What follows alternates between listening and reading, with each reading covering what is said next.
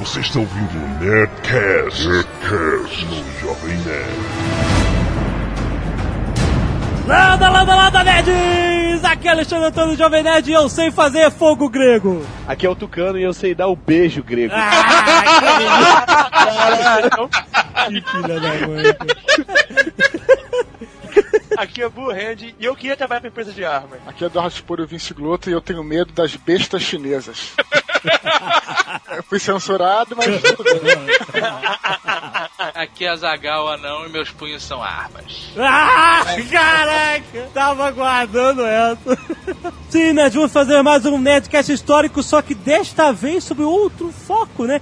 Vamos falar sobre as máquinas de guerra da humanidade, né? O ser humano é muito inventivo, principalmente quando o objetivo é matar outro ser humano, né? Então vamos falar aqui sobre a história das, das grandes máquinas de guerra que mudaram a história do mundo, né? A história das guerras, a história das sociedades e tudo. Logo depois do e-mail. Canelada.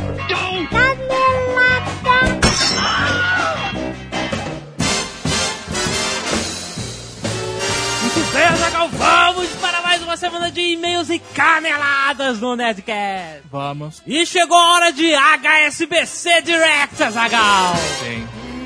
Esta semana, assim como nós falamos já aqui, o HSBC descobriu que existe a galera da internet. Sim, eles resolveram atingir o futuro, que é a futuro. internet.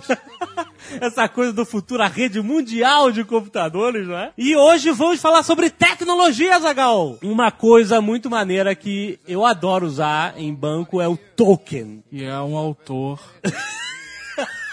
muito consagrado entre os nerds. Não, não é o token. Ah, eu, eu chamo de token, cara. Token. Sim. Nós usamos o nosso querido Token, que é uma maquininha, uma paradinha Jack Bauer 007, muito maneira de se usar, né? Que é, na verdade, é um chaveiro que você tem né, nos bancos comuns que nós vemos por aí. O token, ou token, é um chaveiro que tem um botãozinho, você clica e ele te dá uma sequência numérica relacionada à sua conta. E é uma chave de segurança. Isso. Mas no HSBC Direct, o seu celular é seu token. Por exemplo, você pode acessar a sua conta corrente num, num caixa eletrônico sem cartão de banco. Exato, Só com o seu CPF e o seu token. exato. Não é irado isso? Não é 007? É.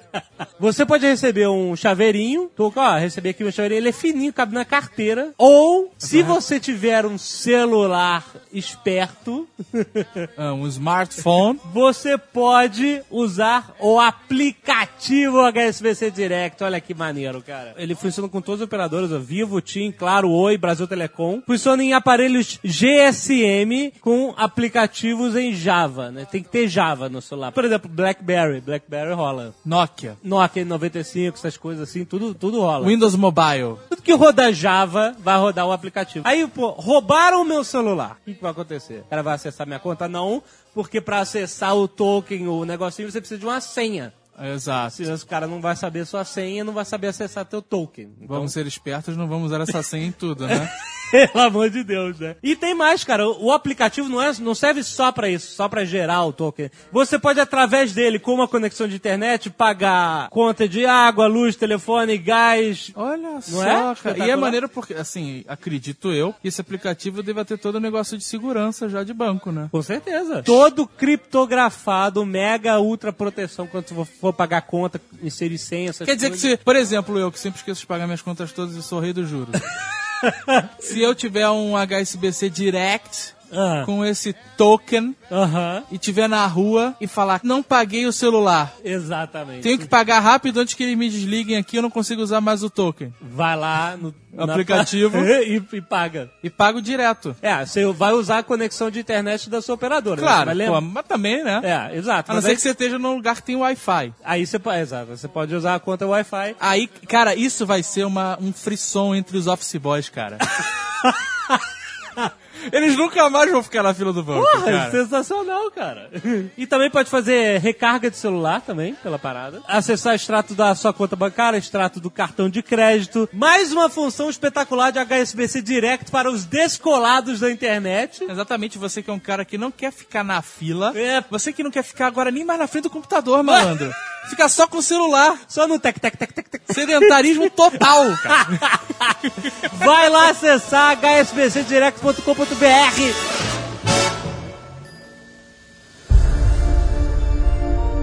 Muito bem, continuando recadinhos. Promoção Elementos Anjos e Demônios continua rolando. Pessoas já estão com cinema de graça. Olha só. Não, não é bonito? Fase 2 e fase 3 já acabaram. Já? Já? Essa semana tem que ficar ligado, rapaz. Tem o Twitter do Dom José Simeone, a comunidade do Orkut dele, o perfil dele tem que ficar ligado, tem que ficar ligado. O vencedor da segunda fase foi o Felipe Nardi da Rocha, do Rio de Janeiro, 18 anos. O vencedor da terceira fase foi o Luiz Gustavo Oliveira Coutinho, de São Paulo, 20 anos. Foram espertinhos, participaram rapidamente. Não, não. Foram espertinhos, faz parecer que eles descumpriram regras. Assim, é verdade. Porque no Brasil, espertinho que se dá bem tent- enganando os outros. Não, É. Os caras não foram espertinhos.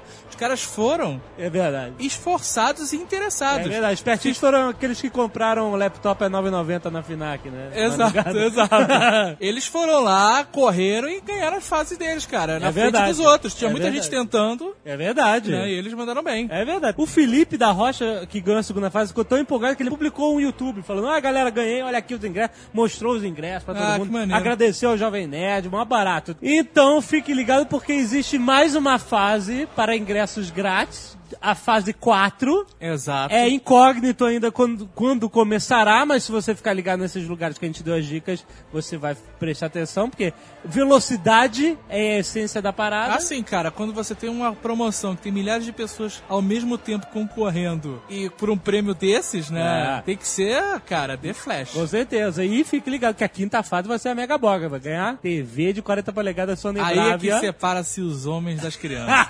e o home theater, é.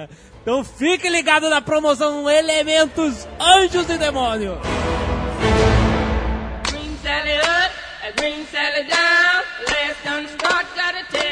Antes da gente começar a leitura de e-mail da Venerd, eu quero dar uma esnobada base. Ai, meu Deus. Então as pessoas elas vêm reclamando que eu não sou mais o mesmo, o senhor da Oceania e tal. Vem, não, não vem, não. Bem, sim, às vezes eu chego e aí eu tenho que voltar, né? Dar uma calibrada. Então, eu como sou um cara que agora sou prestigiado e tal, Ah. eu recebi convites grátis Ah. pra ir no show do Oasis. Ah! E eu nem sou lá muito fã de Oasis, mas como era um show de graça, eu fui. Putz, grilo. E você acri... Aí eu tuitei, porque eu sou agora o rei do Twitter. Rei do Twitter.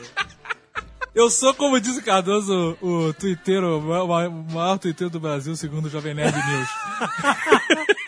E aí eu tuitei que tava lá no show do Oasis e tal, e falei, galera, vê se vocês conseguem me ver aí no Multishow. Ah. Porque tava sendo transmitido ao vivo e whatever. Aham. Não teve um maluco ou dois que disseram que me viram lá? Sério? Veja você, eu acho meio difícil naquela muvuca toda, Caraca. mas os caras Ah, disseram. É possível, né? cara. Excelente. Então, se vocês tiverem algum show aí, eu queria muito ter ido no Julio Iglesias, cara. Ah! E porra, foi foda. Me arranjaram um Oasis. Eu não reclamo, foi legal, mas eu preferia realmente o Julio Iglesias.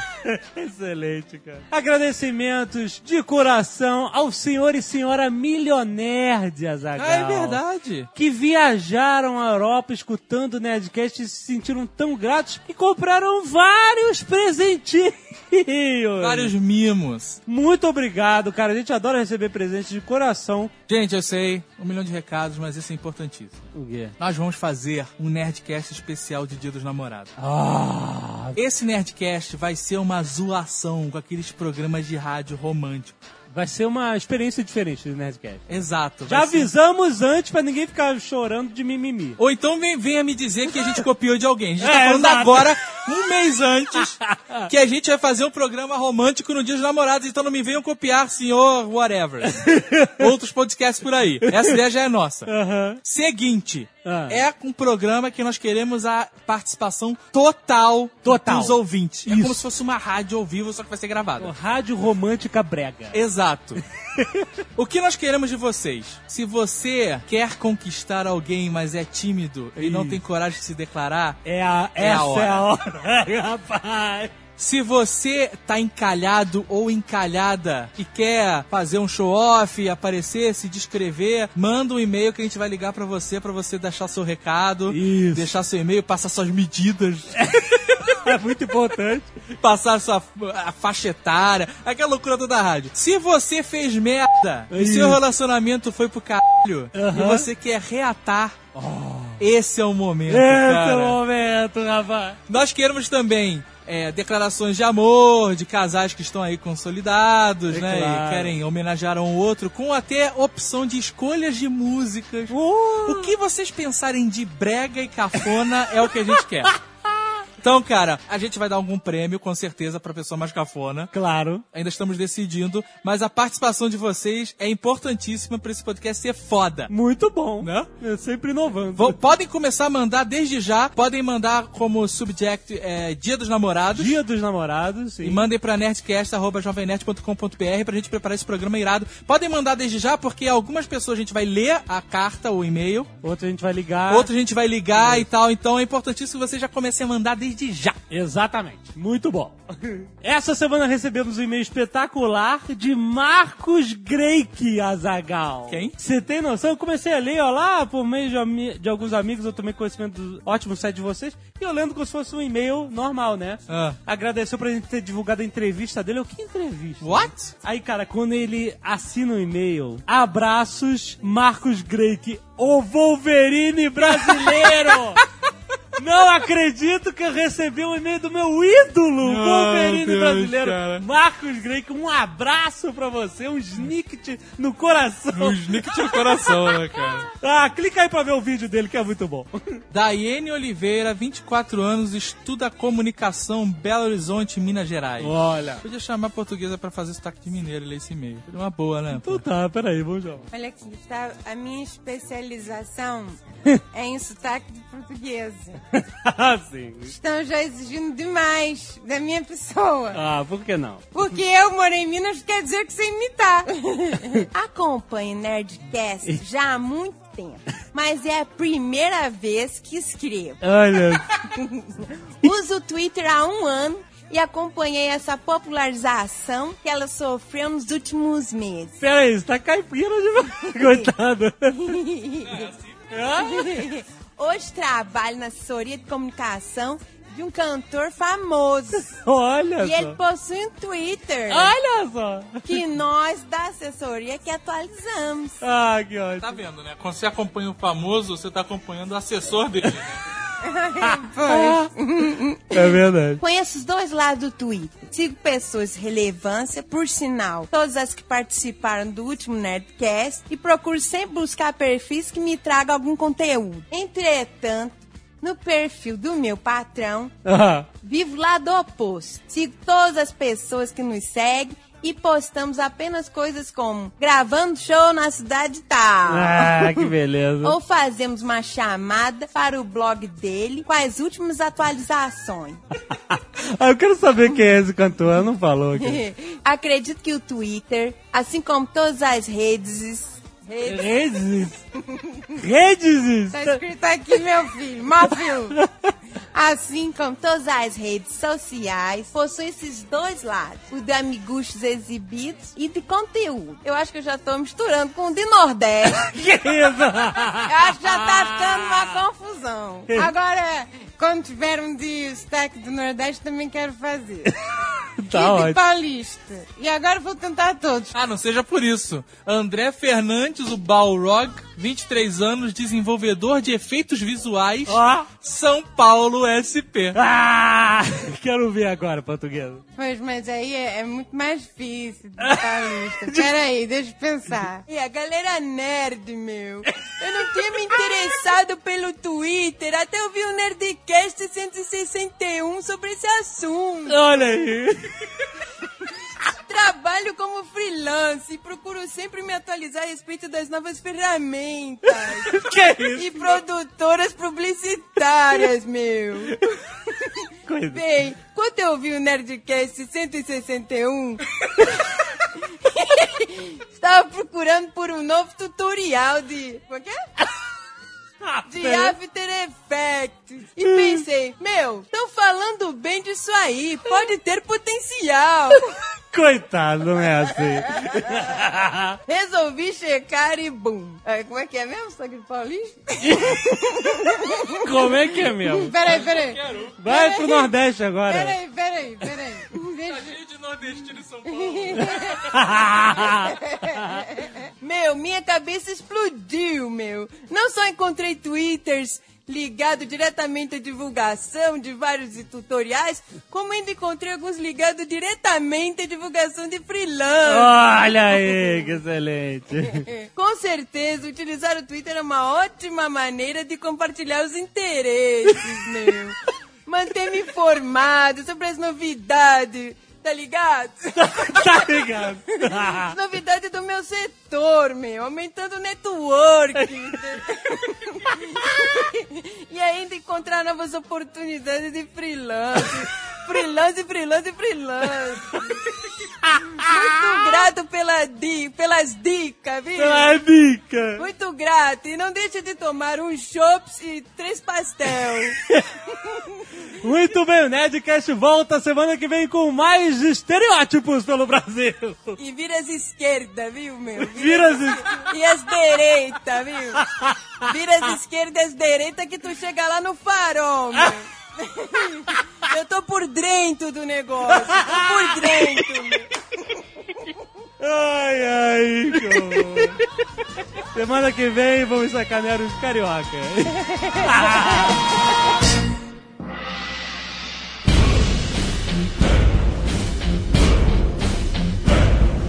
Máquinas de guerra da humanidade. Seu Blue Hand. Como é que a gente começa? A gente tem que falar o quê? Da, da- do 2001, daquele pedaço de osso que o macaco deu na cabeça do outro? Caraca, quando eu tava pesquisando, a primeira coisa que eu pensei foi nisso mesmo.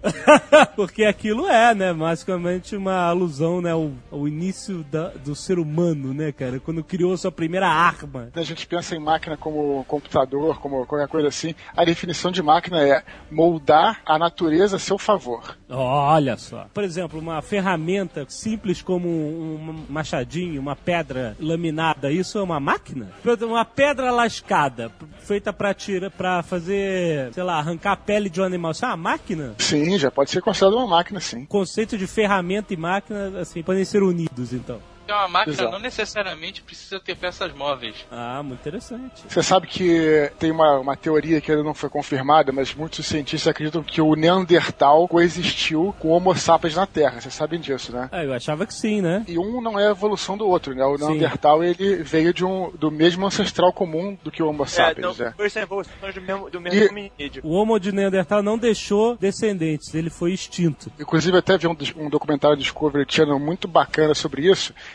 que é, o Neandertal teria sido extinto pela disputa de alimento e território pro próprio ser humano. Aham. O ser humano já tinha nessa época armas, como lanças, que com pontas de, de osso, capaz de ser arremessado à distância. Já o Neandertal não, ele usava é, ponta de pedra, para isso ele se tornava muito mais vulnerável quando ele atacava e caçava um animal, qualquer coisa assim. Tem essa coisa bacana, né? O ser humano, no seu primórdio, né? A arma já foi usada para extinguir, quer dizer, foi responsável pela extinção de uma raça inteira, né? Começou bem a humanidade, né, cara? Mas se você parar pra pensar, não teria como duas raças coexistirem assim na Terra, né, cara? Daí pra existir duas raças de seres humanos se elas conseguissem se ficar em continentes separados no início. Mas não é uma competição dessa de início entre duas raças que tinham essa desvantagem é foda. Ah, lógico. Uma ia obliterar a outra, como o Se tivesse, se tivesse rolado o Homo de Neandertal, por exemplo, na, na Austrália, como é a Austrália hoje, numa ilha separada, e de repente teriam conseguido evoluir Ah, e sim. ter uma sobrevida maiorzinha. Talvez até um ponto de poder lutar de igual pra igual com o Homo sapiens. Mas no estado que estavam, onde os dois se encontravam, não dava. E aí, as máquinas de guerra dessa época do Homo sapiens, né? Como eu falei, foi o caso do, da lança com ponta de, de osso, né? Aham. Já foi responsável pela destruição dos Neandertais de forma completa, né? Pra você ver.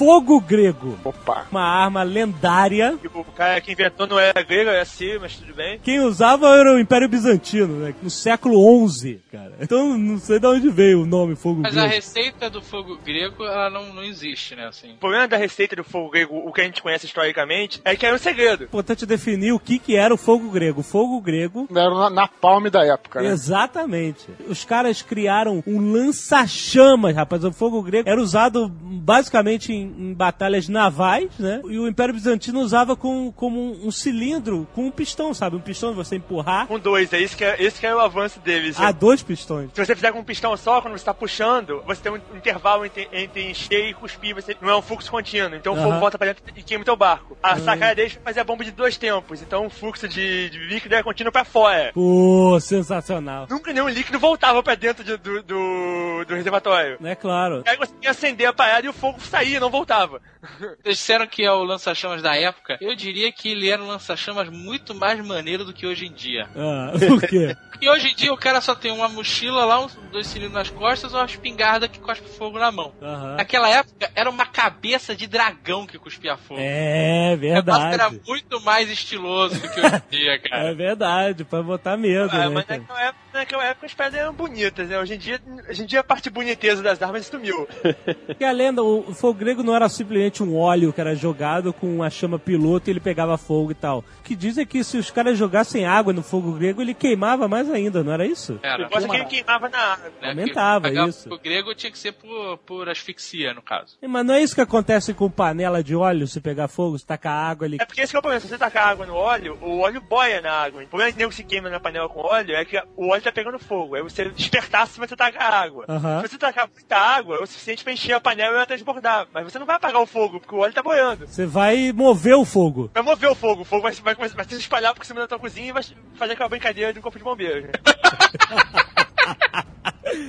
É verdade, olha aí, é verdade. Os historiadores acreditam, né, é que ele era muito menos eficiente do que a gente acha que é. Ah, é? Por dois motivos. Primeiro, porque ele não resistiu até, até, até hoje em dia. Né? Uma tecnologia que fosse uma tecnologia é, super importante avançada, uma hora ou outra ia, ia vazar por espião ou alguma coisa. E segundo, a grande utilidade do fogo grego, acredita-se que ele era usado pouco, ele devia ser muito perigoso de ser usado. E a grande utilidade dele era a intimidação, que é Aham. uma das grandes utilidades das armas de guerra mesmo, né? Daí, ser feito com cabeça de dragão, tudo. Às vezes, a arma não precisa nem ser tão eficiente, mas ela precisa intimidar. Sim. Isso aqui é, que é a jogada da coisa. Então, é, talvez ele, assim, se ele fosse tão eficiente quanto a gente acha, ele não teria se perdido na história como se perdeu, né? Os chineses tinham uma arma, uma arma le- lendária, que era o cortador de cabeças. Conhece essa arma? Como é que era? Era uma espécie de um saco, a base dele era, era como se fosse um arco, assim, que você jogava na cabeça da pessoa, puxava, vinha duas lâminas e cortavam tua cabeça fora. Meu Deus. Os historiadores refi- eh, refizeram essa arma como achavam que ela devia ser usada e chegaram à conclusão do que a gente está achando agora. Dificílimo de ser usada essa arma. É quase impossível. Só um especialista e mesmo assim complicadíssimo. O importante não era usar a arma. O importante era você mostrar que ela existia e intimidar os seus inimigos com ela. Esse tipo de arma, pra época, uma arma com líquido inflamável, é um- uma, uma merda de arma, porque você. Eles tinham um pouco controle de ferro e de, e de aço. Eles não tinham, não tinham conhecimento de aço. Então, era tudo feito de bronze, que não é um metal muito bom. Eles não tinham um um conhecimento bom de, me- de metalúrgica. Você fazer barcos e con- containers pra, pra levar um, um de- desse de arma é uma droga. Tipo um caldeirão que ficava, né? É um caldeirão com líquido inflamável sinistro que você ficava bombeando. Qualquer vacilo teu e seu barquinho já ia pro saco. É verdade. Se você digitar fogo grego no Google, vai aparecer uma, uma propaganda do Links patrocinados do Mercado Livre. Já comprei até 18 vezes. Caraca, é verdade. Fogo grego e até 18 vezes. Que merda é essa, cara? 4,95, galera. Fogo grego. 18 vezes?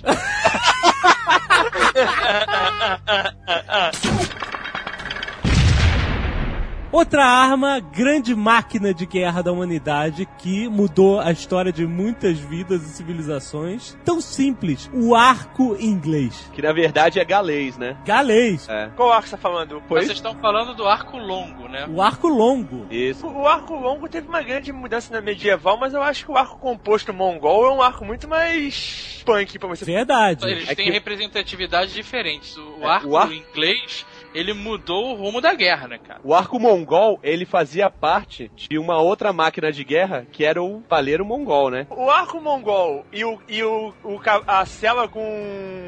Estribo. Estribo foram responsáveis por Gengis Khan dominar o império dele inteiro. Exatamente. Na verdade, não, era, não foi só o arco. Era a mistura de exímios cavaleiros, com arqueiros muito habilidosos, em cavalos também, que na verdade não era cavalo, era pônei, pônei duplo, bastante resistente e, e que tinha uma velocidade boa também. Pônei duplo é o quê? É um pônei sarado. É verdade. Tem muito cavalo que a gente acha que é cavalo, mas na verdade é pônei. Que a gente tem na ideia que pônei é um, um- aqueles pequenininhos que tem na feira de exposições. Exato.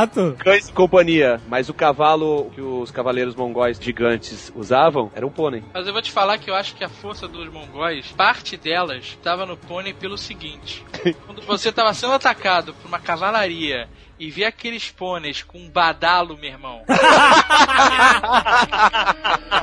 Aquilo devia apavorar os A gente tá falando de cavalaria, mas então assim, eu acho importante a gente falar de uma coisa que não é bem uma arma, mas foi a gente já falou aqui um pouco antes, mas que foi essencial para a história da guerra é, ao longo da, da humanidade, né? Que foi o, o, o uso do estribo, né? O estribo é interessante porque é uma coisa simples, né? É, você coloca o pé lá e hoje em dia você não consegue imaginar um cavalo sem estribo, né? Mas ele mudou completamente a história da guerra, né? Que você vê, se você pensar bem, na Roma antiga, né, não tinha estribo, né? E a cavalaria da Roma antiga, praticamente ela era, era, era muito, não é que ela era fraca, mas ela não era a arma principal da, da guerra. Por quê? Sem o estribo, você não tem como utilizar a força do cavalo ao seu favor. Se você chegar com uma lança e der uma lançada no cara, você não tem onde se apoiar, você é jogado longe. Que você bate é jogado. O que, que o estribo permitiu? O estribo permitiu você criar o cavaleiro, né, que no ocidente, né, o- a maior imagem seria o cavaleiro medieval, né? O cavaleiro medieval ele pode atacar e usar tanto a força dele quanto a força do cavalo na sua arma. Então ele potencializa muito o seu, o seu poder de ataque, né? Então isso mudou completamente a história da humanidade, né? A cavalaria fez a Idade Média, né? A cavalaria praticamente mudou a maneira como o Ocidente lutava, né? Então esse pequeno detalhe foi muito importante para warfare, né? Que a gente chama, pra história da, da guerra, né? Vale destacar também que a Glória Pérez não fala disso na, na novela dela, mas foi na Índia que inventaram o, o estribo. Mas tinha cela, tinha a cela do cavalo. Tinha cela, não, ele tinha cela, mas a cela você não tem apoio pra você fazer um ataque em ninguém. Ah, sim, Você sim. não fica firme. Apesar de que os, os mongóis tinham uma cela bizarra de o cara, sempre- o cara ficava agachado, né? Que era a cela que eles usavam pra, pra poder tirar com arco. A cela do Mongol tinha o pinto de segurança, né, cara? Porque aqueles caras. O exército- o exército mongol era, era tão rápido, ágil, porque não tinha infantaria, né? Era só cavaleiro. Só, Não, né? é só cavaleiro. Era o inferno na Terra, cara. Mas como a gente vai fazer um Nerdcast só sobre mongóis e Genghis Khan, não vamos perder tempo falando sobre isso agora.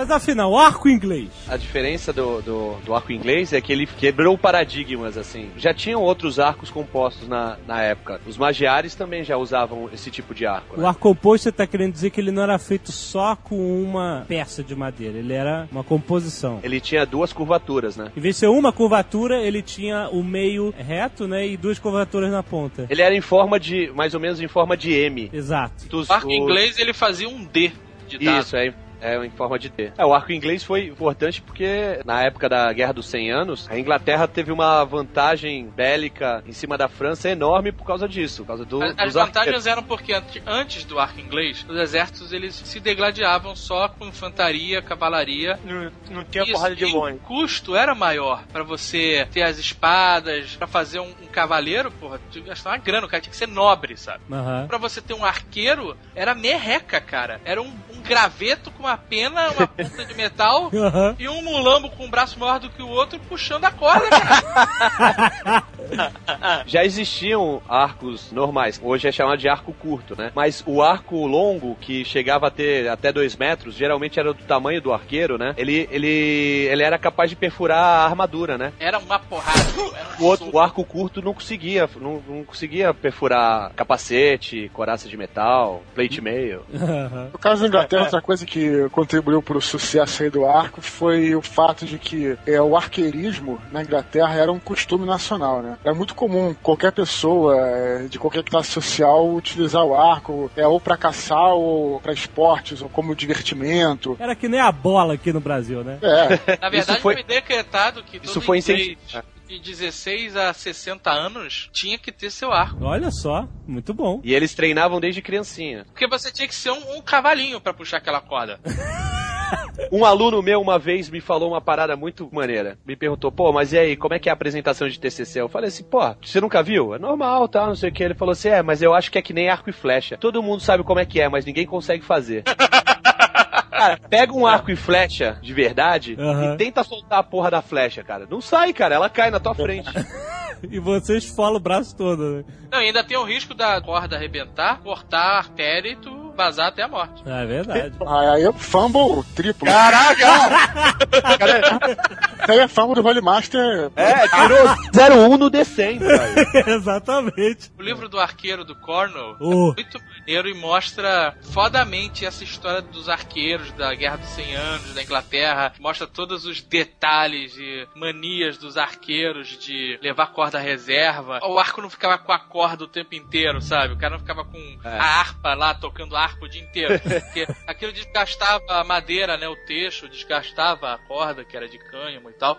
Então, eles tiravam, né? Guardavam longe de umidade pra não estragar. Bem maneiro, assim. Esse livro é Sabe- foda, cara. Sabe quando ficava velha essa, essa corda de cânhamo, o que, que eles faziam, né?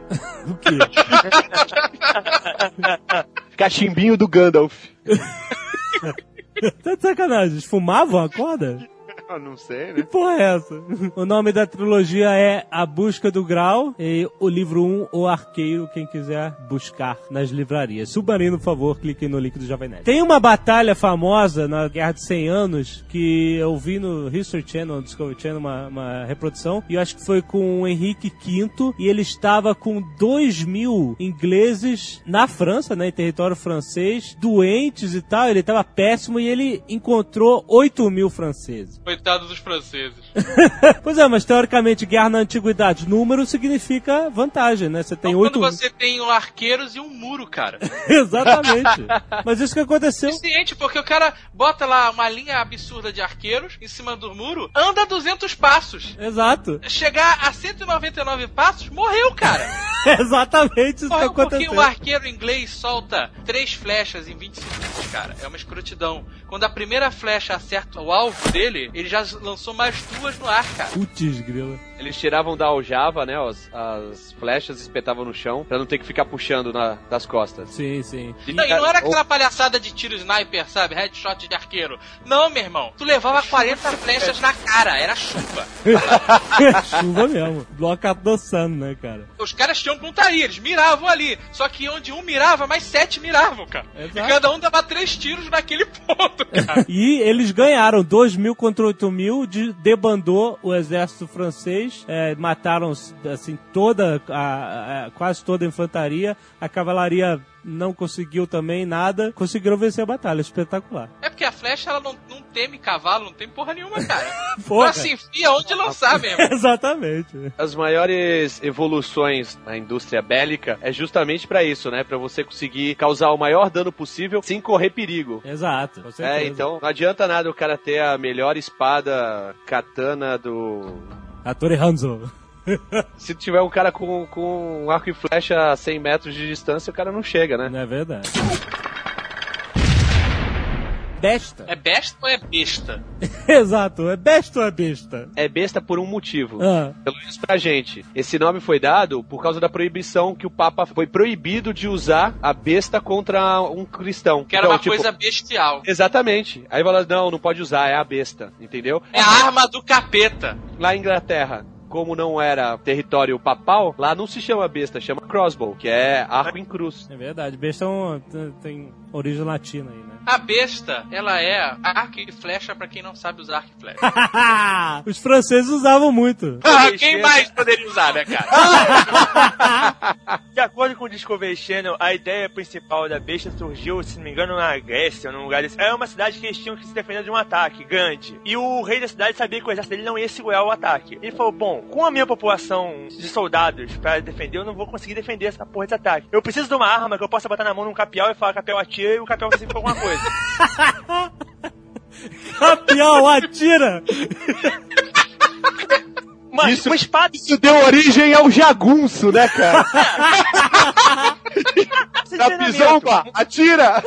Um arco e flecha, a arma que eles bolaram é, é como uma, uma, um- uma besta. O modo normal de você armar uma besta é você bota a mão ou um, ou um instrumento qualquer e puxa o, a corda pra trás e trava a corda. Isso. Essa é feita de uma forma que o cara apoiava ela no chão e ele empurrava o mecanismo com a barriga e o mecanismo armava a corda e travava ela. Aham. Olha só. Então, ele distribuiu essa parada entre os homens da, da cidade, flecha a rodo e botou os caras pra defender e conseguiu defender a cidade. Que oficialmente a besta ou besta é uma arma chinesa, né? Foi inventada. É. Chinesa, sim. Exatamente, é isso que eu ia falar. É aquele problema das invenções. Alguém já deve, ter, já deve ter lido esse respeito. A gente tem um costume nosso de achar que o Zezinho inventou a lâmpada ou coisa do tipo. Na verdade, várias pessoas em várias épocas tiveram essa ideia. A gente só sabe do cara que foi mais conhecido. Aham. Como a gente não, não estuda nada da história chinesa, pra gente tudo fomos nós que inventamos, os chineses não inventaram nada.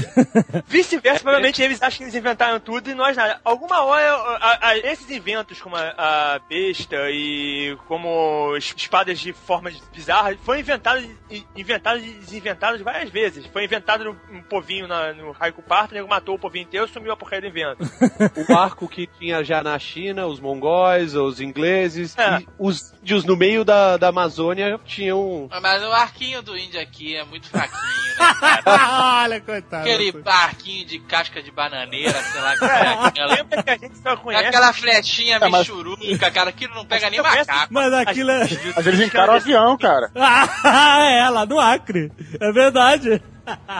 Vale lembrar que os chineses não inventaram só a besta, mas como inventaram a besta de repetição, que era exatamente o crossbow, né? Aquele formato tradicional, só que na frente você tinha uma caixa de madeira alta com vários virotes, um em cima do outro. E atrás você tinha uma alavanca. Você dava o tiro, a corda ia pra frente e disparava o virote. Aí você forçava a alavanca pra frente, o gancho corria num trilho, pegava a corda e você puxava a alavanca pra trás a corda voltava a ficar tensionada e caía mais um virote na, na posição de tiro. E você atirava. Então você tinha uma arma de repetição aí, cara, muito mais antiga. É, isso, isso é bonito, mas é, o cara tinha que ser forte. Não, dá pra qualquer um usar essa arma. Que eu tenho uma É. crossbow e não é fácil puxar, meu irmão. Você não estava puxando a corda, seu músculo contra a corda, você estava usando um mecanismo ali, que era aquela alavanca. Aquilo já diminuía a força que você tinha que usar, né? Você não tá puxando a corda, você tá puxando uma alavanca que por sua vez vai estar puxando a corda. Então a sua força diminui. Mas a crossbow, besta ou besta, como preferirem, ela é uma arma muito fraquinha perto do arco inglês. Ah, sim, sim. Tanto que.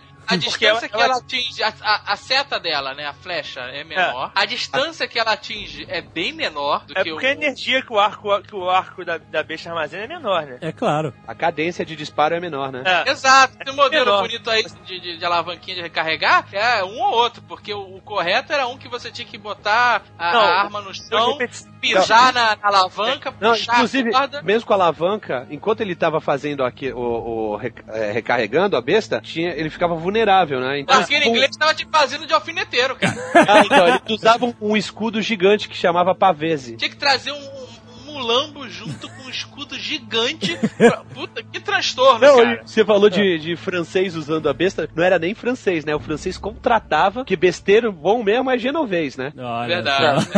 Tirando o Guilherme Tell, que era suíço, besteiro bom é genovês. A besta tinha uma, uma potência de, de penetração, de fogo, tão grande quanto o arco. Mas o que acontecia é o seguinte: o arco ele tinha um alcance maior, porque você geralmente ut- utilizava ele como uma elipse. Você jogava pra cima, o arco É. descia. Isso aí. Então, essa é a diferença. Então, não é que é, realmente a besta era uma arma muito forte, penetrava muito nas armaduras, mas tinha o problema da distância, né? Mas de qualquer forma, a besta foi a primeira, a primeira arma que permitia um soldado normal matar um cavaleiro à distância, né? Sim, com certeza. Pra usar em combate de campo, de infantaria e tal, e contra a cavalaria, ela, ela já foi bem mais útil, né? Com certeza. Foi a primeira arma de projétil pra um cara que não é, que não é especialista. É verdade. Porque o arqueiro é um cara que é especialista. O Zé Mané não pega um arco e atira uma flecha. O cara pega um arco e perde a orelha, cara. E essa ideia era boa, cara. Botar armas na mão de não especialistas é barato. Não, não, essa ideia nunca foi boa, tá aí um mundo hoje. Não! Eu tô falando isso numa escala de, de exército. Você não precisa treinar o cara anos. Você pega, olha, rapaz, aperta aqui pronto, acabou. Atirou. Qualquer nação, a maior parte da, da, da população é, e num momento de guerra que vai ser utilizada, não é de guerreiros, né? Sim. Não dá pra uma nação inteira ser de espartanos em que a profissão dos caras é ser soldado, né, cara? Sim, exato. O cara é lavrador, o cara é cuida de gado, ou qualquer coisa assim. E aí no momento de emergência ele é convocado e tem que ir pra guerra e pega lá sua enxada e vai. E aí não fazia diferença nenhuma. O cara desse era só volume. E aí com uma arma dessas, aí ele começou a fazer diferença. Exatamente. Esse cara não é bom, se esse cara é um, um Zé Mané, bota uma arma boa na mão dele, pelo menos, né? Assim ele vai fazer alguma diferença no campo.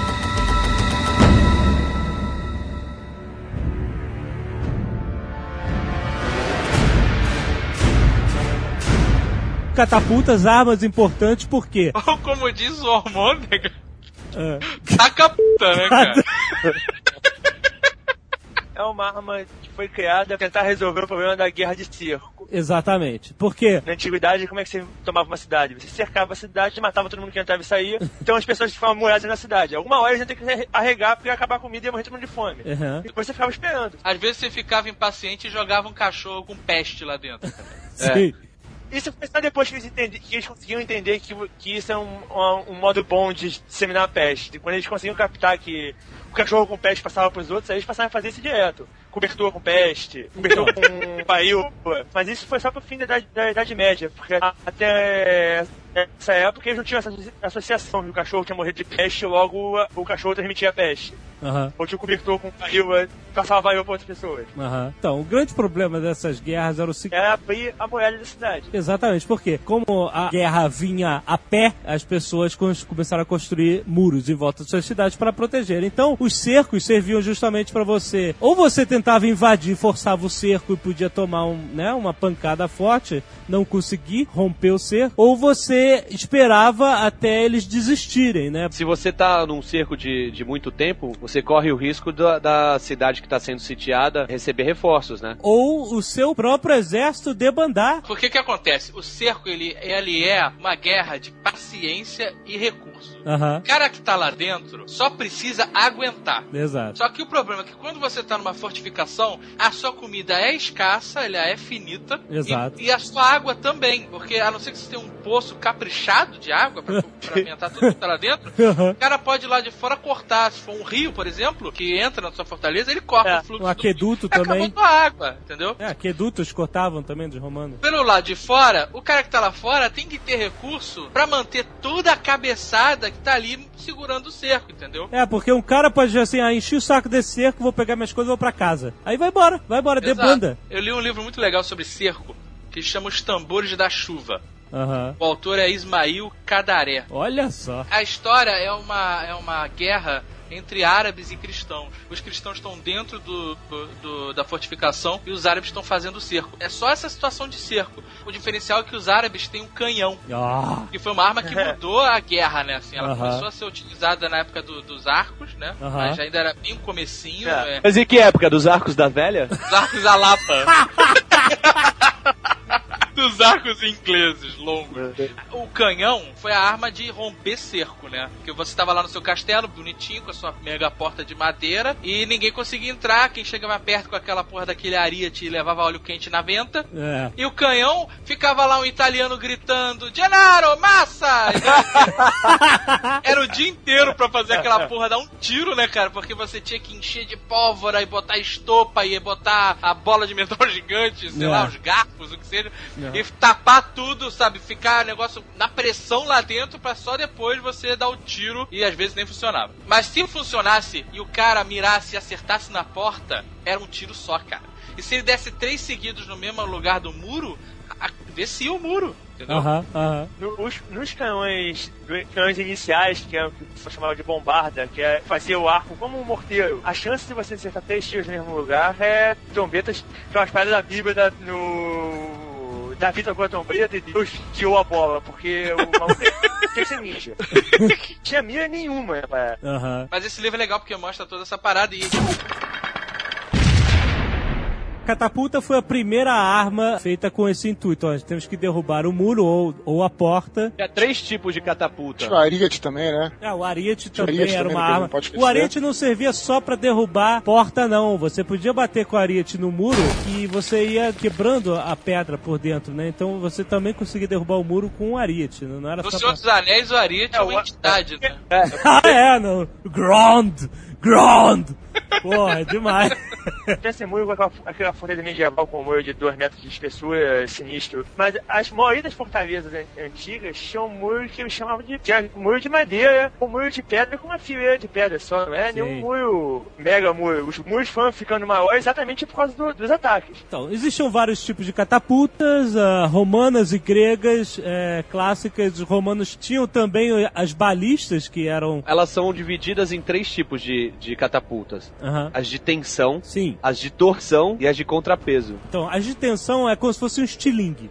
Você pegava lá umas tripas de bode, fazia uma corda louca que tinha uma certa elasticidade, puxava e eh, a catapulta romana parece uma besta gigante, essa de tensão que você puxava, e aí você botava uma bolinha de pedra e pum, soltava e a tensão jogava a pedra longe. A de torção. uma flecha gigante, não é? Ou uma flecha gigante no caso da balista, né? Que era uma besta. Mas aí ela já é de torção. A balista é de torção. Não é uma distorção. Então, a de torção é muito- era muito mais eficiente porque, ao invés de você esticar uma corda, você torcia essa corda, né? Então, quando aquela catapulta clássica que a gente vê lá, o catapulta dos seus anéis dos orcs, que você tem um braço de madeira com uma cuia e o braço de madeira desce, né? Vai pra trás, você bota a pedra e tum, joga e ele vai pra frente, e isso é torção, porque lá na frente, no mecanismo, no eixo, você tem uma corda torcida. Cheia de energia, né? Exatamente, ela fica tensionada e ela quer voltar ao seu estado normal. Então, como ela está extremamente torcida, quando você solta a cuia, ela, pum, ela levanta a madeira com uma força absurda e joga a pedra longe. Né? Tem a de contrapeso A também. de contrapeso é, é, o, é o catiço.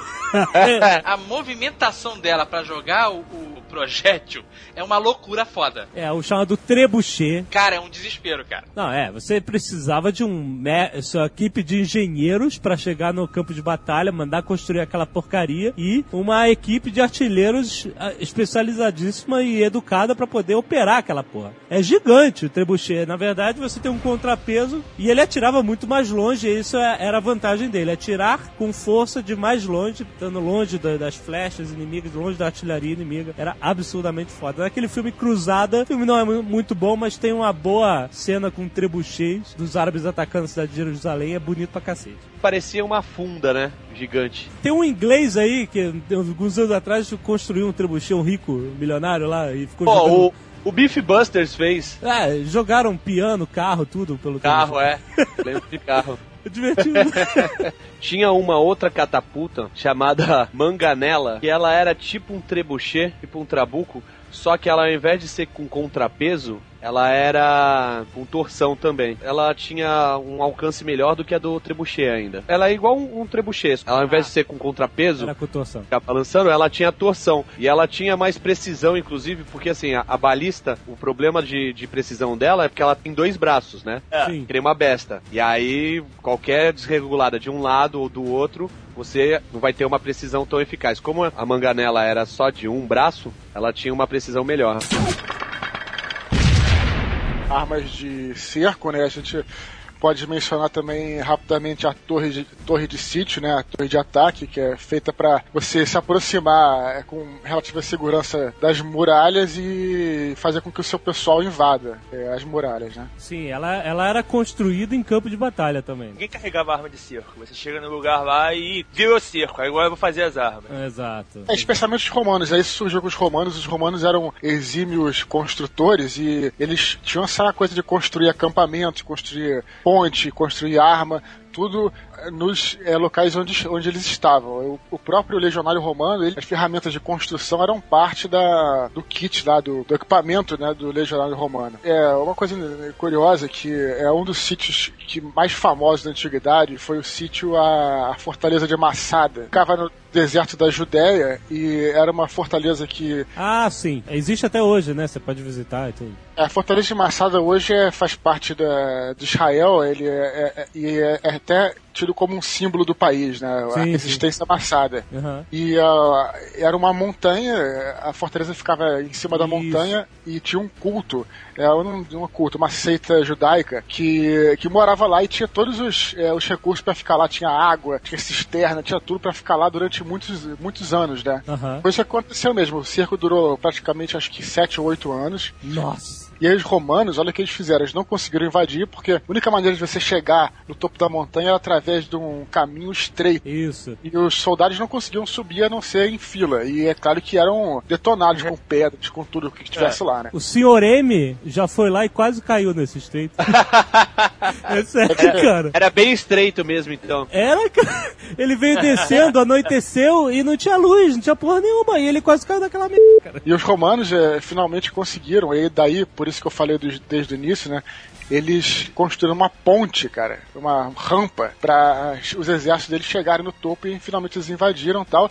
E antes de, serem, e quando o pessoal lá descobriu que ia ser invadidos, se suicidaram todos e aí, enfim, aí tomaram Massada. E um dos lemas do exército de Israel é esse, né? Massada não voltará a cair, né? Que, lembrando essa, essa invasão romana, esse Aham. sítio, é um dos mais famosos da, da antiguidade. É verdade.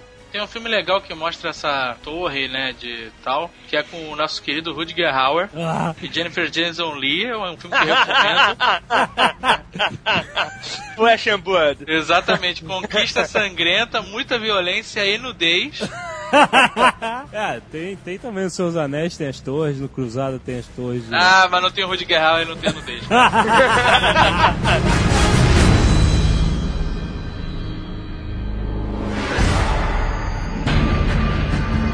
A pólvora. A pólvora é, veio pra realmente mudar toda a cara da guerra da humanidade e realmente quem não, tive, quem não tinha aquele pó preto mágico tava lascado. Mas você, mas cara, a minha primeira corrida de- do, do Civilization é conseguir a pólvora antes de todo mundo, cara. É a coisa mais importante. Pólvora é versão chinesa, os chineses não estão de brincadeira aí, desde a antiguidade. Uma evolução natural da catapulta foi o canhão Exato. certo? Um cilindro gigante de bronze ou ferro, você compacta a pólvora ali, coloca um projétil, uma bola de ferro provavelmente, e ateia fogo na pólvora, pronto, ela explode e destrói o seu inimigo. Os primeiros canhões, na verdade, eram sinos gigantes com pólvora. Exato. que eles, na verdade, só cuspiam, como o Blue Hands falou, cuspiam o petardo pra cima e onde cair, caiu. É, a mira da parada né, é totalmente inexistente, até porque é, a nossa teoria moderna de balística não existia na época. Cálculo matemático pra acertar, zero. Os caras miravam e caiu ali. Então acho que se vier um pouquinho pra cá. Relatos históricos datam o início do uso do canhão lá para 1132, lá na China, né? E ele ia chegar na Europa na Idade Média, já nessa época, assim, um pouco depois, também para abalar as estruturas das cidades muradas e dos castelos. E também para botar o terror, porque era, era um terror, né, cara? Esse aquele negócio da arma de intimidação, o canhão era uma grande arma de Ah, os intimidação. primeiros canhões eram É. muito mais uma arma de intimidação do que. Porque era um esporro É, inacreditável. Pô, imagina. Parece uma Você- fúria, a fúria divina, né? Vindo pra cima de Imagina os primeiros caras estão ali afiando espada, né, fazendo lá o guisardo de pedra, né? Qualquer coisa assim. Aham. E daqui a pouco, cara. que pariu, cara. Eles Imagina. postam uma pedra gigante e cai e nada acontece. Os historiadores acham que os primeiros, o primeiro uso de fogo de artifício pelos chineses foi fazer, fazer o primeiro uso da pólvora, foi fazer fogo de artifício, que era pra intimidar. Na verdade, tava lá o exército inimigo na, quieto na dele, daqui a pouco uma porrada de explosões do nada. Ah, magia, né? Pra quem nunca ouviu uma explosão, você ouviu um monte do nada, deve ser uma parada assustadora. Era magia, cara. Feiticeiro, com certeza, né? Você ficava assim, até que pariu. Mas aí depois alguém falou assim: essa porra não faz nada. É, pô, tá aí, beleza, um monte de barulho, mas e aí? Não faz nada, ainda dá pra ver todo o acampamento inimigo. Olha o canhão permaneceu igual durante centenas e centenas de anos, mas era a grande vantagem. A artilharia, a catapulta, a torre de guerra, a- a- o trebuchet, antes eram armas praticamente estáticas. Você tinha que chegar lá no cerco e construir e depois ela não servia pra mais nada. O canhão não, o canhão era uma artilharia móvel. Você botava sobre duas rodas ou quatro rodas ou botava nos seus navios e você levava ele pra qualquer lugar do mundo, né? Praticamente pra qualquer campo de batalha, né? Então essa era essa foi o, o grande trunfo do canhão. Ele já existia na Idade Média, a gente acha que é só Idade Média, só espada, escudo e, e arco flecha.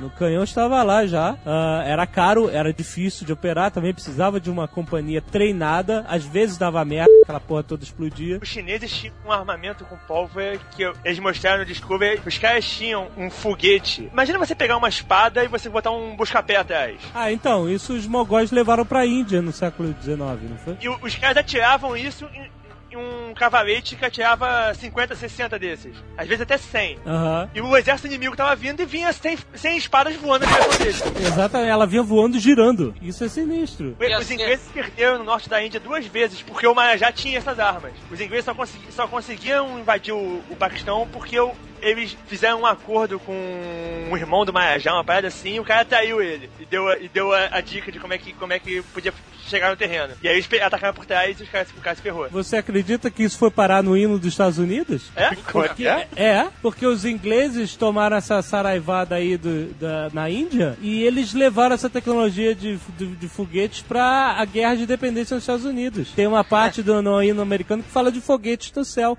É essa merda aí, cara. Foguete do Marajá. Foguete Outra arma robusta de guerra antiga foram os elefantes de guerra. Os pais do tanque de guerra, né? Sim. Eu não sei nada dos elefantes, mas acho maneiro eu- quem sou. Inclusive no circo é a minha parte preferida, né? O elefante de guerra não, é uma, não foi uma arma muito efetiva como arma de guerra em si. O negócio do elefante de guerra foi. O elefante é um, é um bicho que não existe na Europa. Arma de intimidação, exatamente. Foi muito mais intimidação do tipo, cara, que porra é essa? Do que uma, uma arma efetiva de combate. Porque o elefante Cara, não, não é rápido. Quando, quando os romanos viram os elefantes do Aníbal, com certeza eles não falaram que porra é essa, cara. Provavelmente eles não falaram nada, brother. Que imagina. Os elefantes, eles, é, eles eram tidos como monstros, né, cara? Né? Eles são monstros, né, cara? Sim. É porque a gente hoje conhece elefante sabe que é um bicho dócil e etc e tal. É? Dócil? Pô, tá maluco, cara. Pelo menos no zoológico é. O elefante fugindo, aquela cena do elefante fugindo do, do, do circo, acho que era na Tailândia. Não, tudo bem. Mas o elefante não é um predador, quero dizer. Cara, o elefante vinha com as presas de marfim com ponta de prata, sei lá. é, botavam fitas né, metálicas em volta da- das patas pra não cortar os tendões e davam uma adaga na tromba e falavam, meu amigo, vai fazer dois Sério, cara? O elefante vinha com a adaga, meu irmão. Passando o rodo. Você tá de sacanagem que o bicho é dócil, Mas cara. preste atenção. O- os elefantes que o Aníbal usava, é, eles entraram em extinção. Eles eram a- um- uma raça de elefantes menor do que o elefante que a gente conhece hoje. E mesmo assim era um bichão, mesmo assim valia. E ele levou essa porra pra Roma. E depois a gente vai fazer um Nerdcast só sobre Aníbal, mas Na verdade, também é outra coisa que começou na Índia, né? Os elefantes da Índia não são tão grandes quanto os africanos, né? O africano chega a 6 metros de comprimento, 4 de altura, e o, o indiano é aquele que tem a orelha menorzinha, é o que tem em circo, né? Mas eles já usavam os elefantes. E usavam até estilo Senhor dos Anéis, com torre em cima. com torre em cima? Torre em cima e o cacete, Não é. ficava só o cara no cucuruto do, do elefante, não? O indiano, o indiano faz, faz até que aqui a montaria de elefante te faz tipo um paláciozinho. Mas o É. Aníbal, o nego acha que, é- que fazia o mesmo esquema. O elefante ele só funcionava nessa época que não tinha arco e flecha, né, cara? Não, pô, claro que tinha. Até que tinha, né? Mas só que a pele do, do elefante, né, cara? Não, cara, que pé do elefante dava um, teco no indiano que tá em cima do elefante e acabou a brincadeira. Porra! Vai Acabou, acertar! ele continua correndo, caraca. Sem o condutor do a elefante, o elefante questão continua é, aí. a Não, a questão pa- é correndo pra onde, né, cara? Exatamente. A problema, o problema do elefante é que ele não é evil, que nem o elefante dos seus anéis. Ele ataca só os bonzinhos, o, o inimigo, né? O elefante se assusta, ele corre pra qualquer lado, inclusive pro exército aliado, teoricamente, né? Pra ele é whatever. Isso a gente não sabe, né? Isso a gente tá falando, mas a gente não sabe. Não, não, é É verdade. é verdade. Tem relato de Cipião lutando, lutando contra Aníbal na África. Era isso que acontecia. Os Quer dizer, romanos... já foi usado, os elefantes já, foi, já foram usados pelo Alexandre o Grande porque quando ele foi pra Índia, ele se deparou com isso e ele levou embora 200 elefantes pra aterrorizar o resto do mundo. Aham. Mas eles ficaram é, mais conhecidos com Aníbal. O Aníbal chegou a empregar o- os elefantes algumas vezes na Península Ibérica e ele tentou levar pra Roma através do- dos Alpes, né? Aham. Só que o elefante, elefante africano, norte da África, calor do cão, Subindo em Alpe italiano. pegaram neve lá, morreu a maioria. Aham. Poucos sobraram. Então não, não foi uma arma tão efetiva no ataque a Roma, né? Aham. Só que aí, como o, o Cipião, pai, tinha lutado contra o Aníbal e o Aníbal usado os elefantes, o filho ficou, ficou de olho nisso. Quando ele foi pra, pra Cartago, pra destruir Cartago, tirar do mapa e ninguém, nego só ficar sabendo pelo nome, Aham. que era Cartago, é, o, o Aníbal tinha um, um- um exército maior do que o do Cipião filho, né? Aham. e tinha 80 elefantes. Só que ele já tinha aprendido a, a lutar contra os elefantes porque ele tinha visto o Aníbal usando contra o pai dele. Aham. E aí, o que, que, que que eles fizeram? Duas coisas. A primeira foi, quando os elefantes Mataram começaram a vir em cima dos romanos, eles começaram a fazer um esporro foda, com batendo em lata, com trombeta, e alguns se assustaram e voltaram. Os que vieram pra cima deles, que vieram pra cima deles, eles vêm correndo e, tipo, pra destruir a infantaria mesmo, né? A formação Atropelar todo mundo. atropelar todo mundo. O que, que eles fizeram? Abriram e os elefantes passaram. Exato. Que ótimo, cara. E aí alvejaram os elefantes com lanças. Exatamente, pelos flancos. Começaram com lanças e, ma- e mataram. E aí os que, os que não morriam ficavam assustados, né? Com os ataques e voltaram pra, pro, pra, pra- de onde tinham vindo. Exato.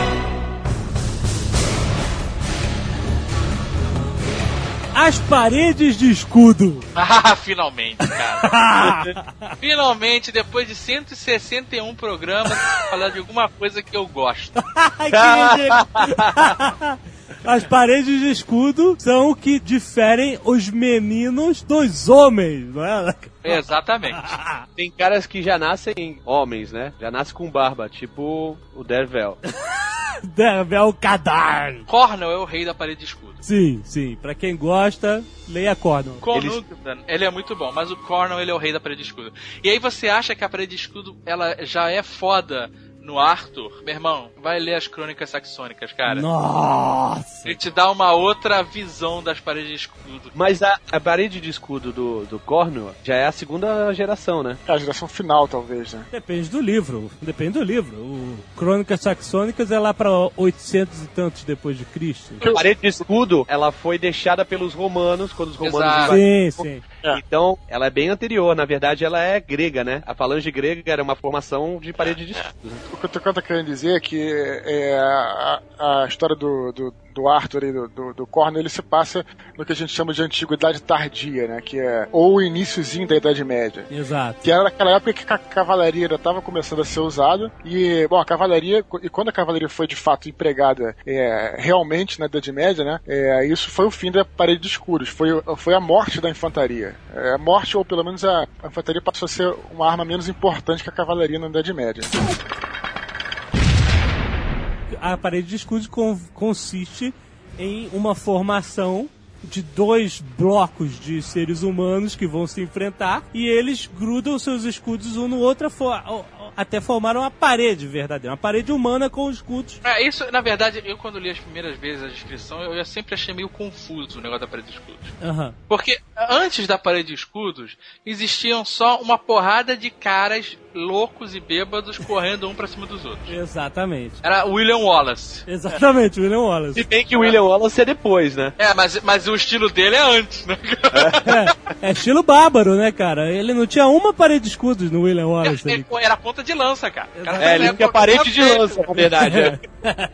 Ele saía e era engage, cara. No filme, o Coração Valente é foda, né, cara? Esse, exatamente. Mas esse negócio. É bonito no filme, mas esse negócio de sair um exército correndo, gritando pra cima do outro é uma maluquice. Isso acontecia muito antes do- dos romanos. Foi assim que os romanos dominaram o mundo. Exato, é Os claro. caras vinham que nem os malucos pra cima deles e o cara gritava: Escaramuça! Mas ó, a parada mais maneira que eu acho que não é a parede de escudos, é a tartaruga, cara. A tartaruga é irada. A tartaruga é Muito. É porque os romanos, eles aperfeiçoaram o uso do escudo. Sim. Porque até então a parede de escudos ela era usada simplesmente como o nome diz. Era uma parede de escudos. Ficava um cara do lado do outro, você com o escudo você não se protege, você protege o cara que está do seu lado. Exato. O primeiro tá fudido, é isso. Primeiro tem que ser um p foda, cara. Primeiro é o William Wallace, cara. Mas a ideia é você proteger o cara que tá do teu lado e a parede de escudo que tá atrás de você, a segunda fileira, protege o alto. Exato. Pra não vir uma machadada ou qualquer coisa do tipo. O bicho pega na parede de escudos é do joelho pra baixo, cara. É. É ali que a guerra acontece, meu irmão.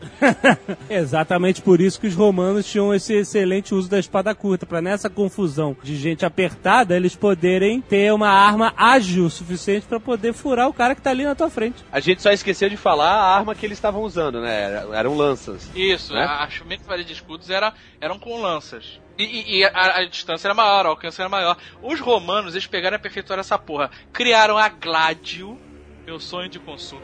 Ó, a espada curta Que é uma romana. espada curta e larga Exato. pra abrir uma buta cara. Que isso, caraca?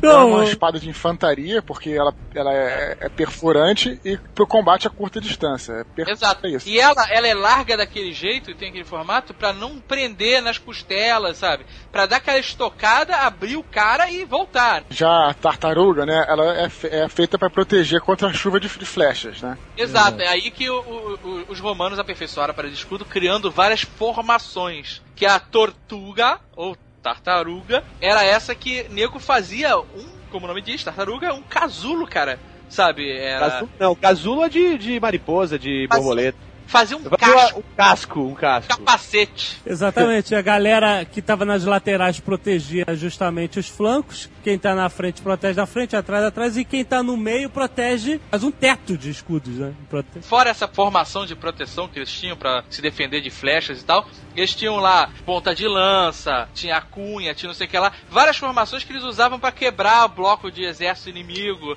Os caras viam que nem malucos, eles faziam uma parede com aqueles escudos que pesavam, sei lá, 20 quilos. E os caras vinham com tudo, e quando os caras grudavam, cara, e tinha, sei lá, 4, 5, 10 fileiras de romanos atrás daquele primeiro escudo, os caras seguravam aquele. Os caras batiam na parede como se fosse uma, uma parede de pedra, porque os caras não se mexiam. Uhum. E os caras ficavam lá sacudindo machados, gritando e babando em cima dos romanos. E os romanos se davam o trabalho só de descer um escudo de 20 quilos em cima do pé do cara. O foda do exército romano, cara, é que eles não ficavam lá 30 caras empurrando da frente pra ele conseguir matar todo mundo que tava na frente dele. Depois de um tempo, esse cara tava exausto. Ele Aham. ficava lá estocando e dando porrada e levando porrada no escudo. E aí, cara, eles faziam um revezamento. Exato. A segunda fila assumia e a primeira ia pro, pro final da, da fila, cara. Tocava o apito lá, e Exato, aí... cara. É- é- foi o primeiro exército, assim, massivo, sabe? Vamos dominar o mundo. Profissional, Era uma profissional. técnica. Exato, era um O exército. primeiro exército profissional da história foi o exército romano. Até o, o, o escudo deles, o formato era retangular abaulado, né? Até isso era melhor, né? Porque o dos, dos gregos, dos hoplitas, era, eram escudos grandes, mas eram ovais, né? Sei que até nisso os romanos fizeram, fizeram história. Eu, quando trabalhava na cidade, eu fui almoçar. Cara, quando eu voltei, tava tendo uma pancadaria entre guarda municipal e camelôs, sabe que tem lá no, na Rio Branco? Vocês já devem ter visto isso. né? Aí, voando, mas voando pedaço de pau, voando pedra, não sei o que. Troço, troço impressionante, cara. Pancadaria feia. Cara, aí daqui a pouco chega um, um camelô, acende um, um. Como é que é? é Baseado. morteiro, morteiro. que isso?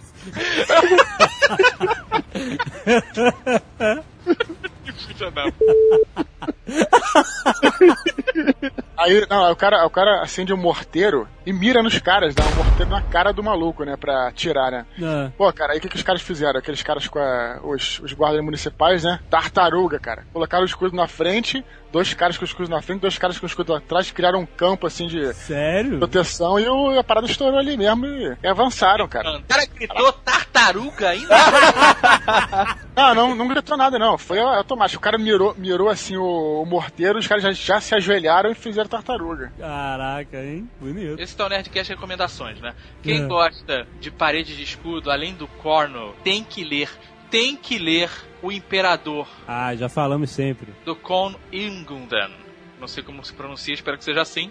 que é, cara, é, é foda, mostra assim. E, cara, eu até então achava legal o exército romano e esse livro criou um fascínio, assim, cara. Mostra como os caras eram fodas. E além disso, tem a série da HBO Roma. Lucius Morinos. É muito foda, cara. E também mostra o exército romano e mostra os caras e pariu, cara. Roma, série fechada da HBO em duas temporadas. Excelente, não perca. Bom, o- os romanos usavam então o gladius, né, que era esse, era essa, essa espada curta, é, é para curta distância, e eles também tinham outra espada de cavalaria, que era uma espada um pouco maior, né, que era é, permitia que você alcançasse uma, uma, uma distância do cavalo pro, pro infante, né, que você estava atacando. É, as espadas medievais que a gente conhece, ela- elas vieram muito da- dos bárbaros, dos povos bárbaros que os romanos entraram em contato depois. Inclusive, já que a gente está falando de, de córneo, né, os saxões, né, que são é, aparecem muito no, no, no livro do Arthur, né, eles têm esse nome por causa da espada deles, que era Siox, Siaux, é, não sei como é que pronuncia, que era uma espada um pouco é, maior, né, do que a espada do que o Gladius. Eles eram famosos pela espada maior, que era o que seria a espada longa, que a gente conhece como espada longa medieval. A tradução do, do Cornell é sax mesmo. Eu já li em alguns livros como Saex. É por causa do é, latim isso, puxar Ah, pro é. latim, Aí sax, fica junto. Pe- A espada pesada mesmo era a montante, né? Que essa Isso. pesava uns 8 quilos e era do tamanho do, do guerreiro também. Tem uma espada aqui que eu tirei uma foto lá em Istambul, cara. A espada tinha 2 metros de altura, a espada. Esse tipo de arma era você acertar ou morrer, né? Porque você não ia ter tempo de levantar de novo, né? Depois de um golpe. Não, uma espada dessa, o cara realmente tinha que ser um monstro pra carregar. Eu tinha que ficar que nem um maluco, normalmente sem camisa, girando aquela merda pra cima e pra baixo pra afastar o neguinho dele, cara. Porque era a única maneira. As espadas, assim como qualquer arma, ela responde à tecnologia do adversário. Então, assim, as espadas eram espadas pesadas pra quebrar a armadura do adversário, porque os adversários também tinham essas armaduras pesadas. Diferentemente do que muita gente pensa, povos bárbaros eram os que tinham as melhores armaduras. Aham. Nessa época de 500 e pouco, os bárbaros tinham essa tecnologia de produzir metal forte, ferro e fazer armaduras pesadas. Daí começou a, daí a, a- o Gladius começou a ficar aos poucos obsoleto e começaram a surgir espadas mais pesadas. Falar de espada, você pode lembrar da espada, da espada muçulmana, que tem aquela- aquele formato curvo, e ela tem uma parte interessante que é Mas o qual peso delas? A cimitarra ou a copeche? A Copeste não existe, cara. É só no AD&D, cara.